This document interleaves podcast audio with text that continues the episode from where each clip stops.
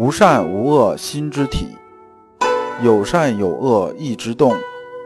知善知恶是良知，为善去恶是格物。各位同道，大家好，我是老刘刘长志。您现在在收听的是由老刘播讲的《传习录》通俗讲解。老刘说心学，带您领悟心学入世的智慧。各位同道，大家好。今天我们继续讲解《传习录》，今天的题目是未发和已发，对应的《传习录》章节是二八六、二八七。关于未发之众啊和已发这种分别啊，就特别是未发之众啊，以前我们讲过很多次了。但是啊，当你实修到精微程度的时候啊，这里边还有些很细、很精微的东西啊，理解起来还是有一些模糊的。咱们看一下《传习录》原文。二八六，或问未发已发，就说有人要问先生啊，和这个未发和已发呀，他们之间是不是有一个分界线？就是不是有这么一个临界点？为什么这么问呢？就是先生说呀，知源后将未发已发分开说，只得劈头说个无未发已发，使人自私的。就说这个后儒指的是谁呢？后儒指的是程颐和李彤。程颐啊，咱们《传习录》第七十六章的时候啊，讲到过这一部分。当时也是有这个学生问先生啊，说这个伊川先生啊，就是程颐说啊，不当于喜怒哀乐未发之前求中。然后又有说啊，延平先生就是李彤啊，却叫学者看未发之前气象。说这里边呢，就把这个已发和未发分开来说。当时啊，咱们也大概讲了一下。我们看先生啊在这个下篇是怎么说的？先生说啊，说这个未发和已发呢，它其实啊是一体的，它是分不开，它是直接顺下来的。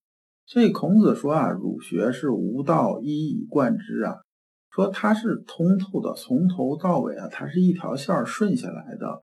中间是不是有很明确这种节点呢？就是一节一节拼起来，不是，它是顺下来的。那么未发和已发是什么一个状态呢？这咱们还是举个例子，要不啊，你听起来还是比较这个模糊的。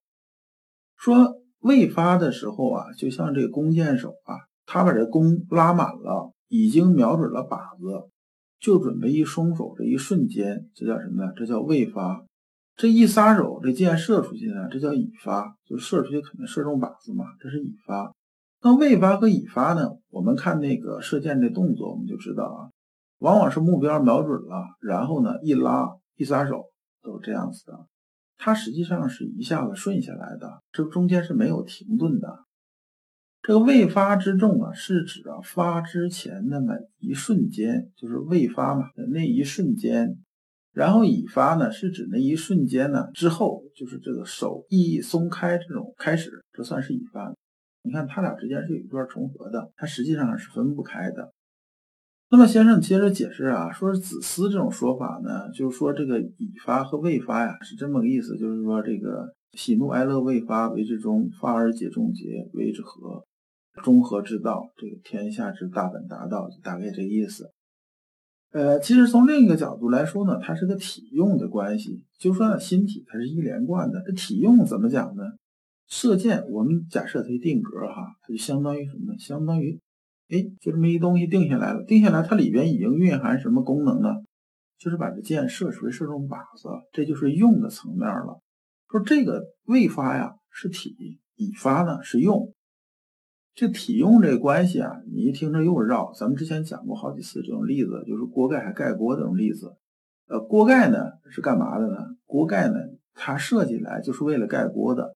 就这锅盖放在这儿，它实际上已经隐含了什么呢？隐含了盖锅这个用了。那么呢，盖锅这件事情呢，是这锅盖的用，就是体用关系。那你就比如说，呃，现在是冬天了，是吧？咱们在外边感觉冷，那你说你是身体里边冷呢，还是只是皮肤上冷呢？就是里边冷还是外边冷呢？这其实是分不开的。你想，你说那我是动手，没错，是你动手。你心里头如果没有感觉到由于冷这种刺激，手很痛，你怎么知道是动手？那这是不是心里的这种反应？那实际手是不是动到了？动到了，它是一体的，它是不分里外的。所以啊，体呀只是用的具足，就说那锅盖设计出来，它就是盖锅的啊。已发呢，就是箭射出去呢，是因为什么呢？因为未发，就是我这架是拉满了，它就已经蕴含了往出发这个意思。所以啊，这个学生就接着问呢，说那你说未发和已发，那我我这边有疑问呐，说未发未尝不和，已发未尝不重啊。说这个我的理解就是什么呢？我的理解就像敲钟的时候说，说我没敲之前呢，你不可能不能说啊，它没有声音。那敲了之后呢，也不能说一定有声音。就说扣和不扣的时候啊，它其实还是个体重关系，就是敲和不敲还是体重关系。你听着又有点晕了。那么这个先生说呀，被扣时原是惊天动地，既扣时也只是啊祭天末地。那么什么意思呢？说只要这人不聋啊，我这个钟一敲才有声音呢，不敲哪有声音啊？说那你先生怎么说没敲的时候也惊天动地啊？你这不是胡扯吗？对不对？说你敲的时候他已经声音很大了，他是这个惊天动地了，那你怎么说他又是祭天末地呢？是没有声音的。先生讲的啊，还是个体用关系，讲是这意思。说钟啊，它做出来，它挂在那儿啊，它就有什么呢？它一什么作用？说一敲它就响，对不对？它就惊天动地。那我没敲的时候，钟啊，它里边有没有响这个意思在里边呢？那肯定是有的，是没有含糊的。那么敲的时候呢，我敲了之后他想，那那个钟啊，它有没有静下来的意思呢？它肯定也是有。就像啊，我们看这个太极鱼一样，是阴中有阳，阳中有阴，它是有循环体用，是这样子的。而我们作为人来讲，我们要知道什么呢？气自气，我自我，我是我，气是气，这是有分别的，这要分清楚。我们看二八七，这里边呢，有人问呐，有人问先生说：“古人论性各有异同啊，说何者乃为定论？”说这性这个字啊，其实是这里面讲的什么？讲的是人的性。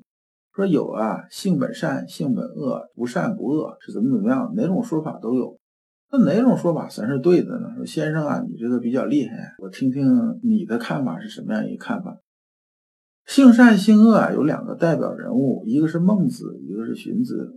孟子曰：“乃若其情，则可以为善矣，乃所谓善也。”就是说啊，这个孟子说啊，人之初性本善的，是讲这个意思的。那荀子说呢，说人呢是之初是什么呢？是性本恶的，他不是善的。那么我们看先生怎么说啊？先生啊，先给这个性啊下了个大概的个定义吧，就给性说了个定义，说这个大概意思，说性啊它是没有定体的，你不能说把这性这个事情啊，就是说用文字用什么给它下一确定定义，你下了确定定义之后啊，它就不是性了。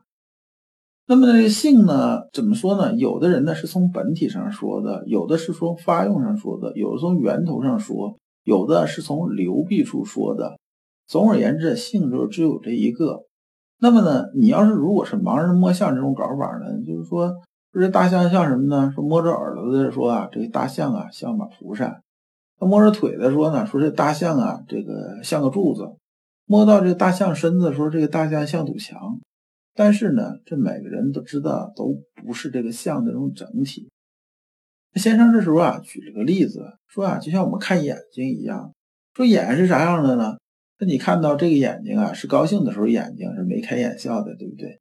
有发怒的时候眼睛，而如怒目这个圆睁啊，这种眼睛，直视时的眼睛盯着你看的，还有啊，这个眼睛半睁半闭的时候这眼睛，那你看着这眼睛啊，它的形态是各异的，你不能说啊，说你看到怒的时候眼睛啊。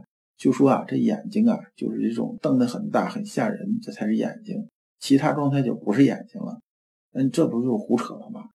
这实际上就是这个讲一必固啊，这里边呢过于直了。要这么看事情呢，都是错的。就是我们看问题啊，还是要全面的看，你不能啊说一定要给它框死，框死之后，往往啊就掉到这个认知啊这个障碍里边去了，反而呢偏了。那么先生接着又说啊，说孟子和荀子之间这种分别，说孟子说性啊是从源头上来说的，说是性啊刚开始啊就是人呢一到这个世上来的时候啊，是天道啊给你分配的，就是它的天理吧。天理落到人身上，落到这个其他这个天地万物其他这方面来讲的话呢，整体来说是一致的。但是对个体来讲啊，就是个体物种来讲，它是有分别的。就是人呢，按照天地这种秩序该怎么去做，该怎么样才是符合天地之道，这才是啊，就是天理落在人的心智本体上。那么这一瞬间的时候啊，这时候啊，我们这个性啊是符合天道的，那么也就是善的这种状态。孟子说性啊是从源头上说的，就是说呢，从人呐这种一点灵明的本源来说的。那么荀子说性恶之说呢，是从流弊来说的，它实际上它是有分别的。流弊的意思是说什么呢？是说啊，我这性啊落下来之后啊，因为我们知道这人的根气是不一样的。就是说，有的人呐，天资啊，确实是生而知之啊。他一生下来，他这个心体啊，就能跟天地啊同步的，就是讲天人合一啊，能做到同步的。那么，但是大部分人呢，他是做不到这样子的。他随着后边这种习性啊也好，还是什么什么这些私欲遮蔽也好，他就没有办法跟天地做到同步了，就偏了。那么荀子看到的是什么呢？是看到后来被遮蔽之后偏出来的东西，所以他说：“你看这人性怎么这样子的？”他这么讲啊，也不是说他说的不对，只是看着段儿不一样。你比如说说黄河水吧，黄河水是不是都是很浑浊的？黄河黄河泥沙大嘛，河是黄色的。但是我真是到黄河源头去看了，黄河源头真的水都是黄色的？不是，黄河源头的水它是很清的。然后等到它流到下边来啊，它开始啊有泥沙混入之后才开始浑的，它不是一开始就是浑的。那么就说呢，孟子说啊，是说啊，他站在这个河的源头上，他来说这个黄河的事儿，说你看这水啊，它天生它是清的，往下边走啊，才有啊后边这些所谓的这个这个水浑了，就是因为泥沙混进来了。但是荀子显然呢，他没有在这黄河源头看的，他是黄河中间或者下边看的。他先看到黄河说：“哎呀，你看这黄河水这么浑呢，里边全是沙子呀。”这个角度是不一样的。所以这学生啊，这时候有悟性了，就说啊：“说孟子从源头上啊说这个性，意思说呢，是人呐做工啊要在源头上明澈。其实就是说，像我们治理黄河啊，这泥沙怎么办呢？那我们从上游开始治嘛。”开始治就是什么地方呢？往下走一看，哎，这都是泥沙开始混入了。那马上呢，我们就开始啊，在这个地方做一些事情啊，做一些具体的事情，比如说增加植被啊，防止水土流失啊。这沙子、泥啊就混不到河里边，这河自然呢就往下就开始清了嘛，对不对？那么呢，这个荀子啊，从流弊上说性呢，他这种搞法呢就差点意思了，还是相当于在黄河的中段一看，咦，黄河水这么浑。那怎么办呢？那我是建立什么办法呢？比如说让这个河水先流速慢一点儿，沙子沉下来点儿，然后把沙子挖走，还是怎么地啊？让这水清了，还是怎么样？怎么样？是在这上边用功夫。那我看显然呢，这个事情呢，在中游和下游啊，想把黄河水弄清啊，这肯定很费劲。呃，但是在源头来弄呢，那相当于说啊，就是省力的多。那从这个角度来说呢，孟子啊是相当于他同样看黄河呢，他是从头看到底呀，他是看的整体。荀子呢没有看到整体，他只是看到一节儿，哎，这就不一样了。所以先生啊对这个说法说然，意思说嗯这么说是对的。如果你不知道如何进入心学殿堂，如果你在为人处事时经常左右为难，如果你在入世践行时经常茫然无措，那么。你可以加老刘的微信，老刘的微信是老刘说心学的首字母加三个六，老刘为你答疑解惑，带你趟过晦涩的暗河，到达智慧的彼岸。这讲啊，我们就讲完了，下一讲讲不为气所扰，感谢诸君。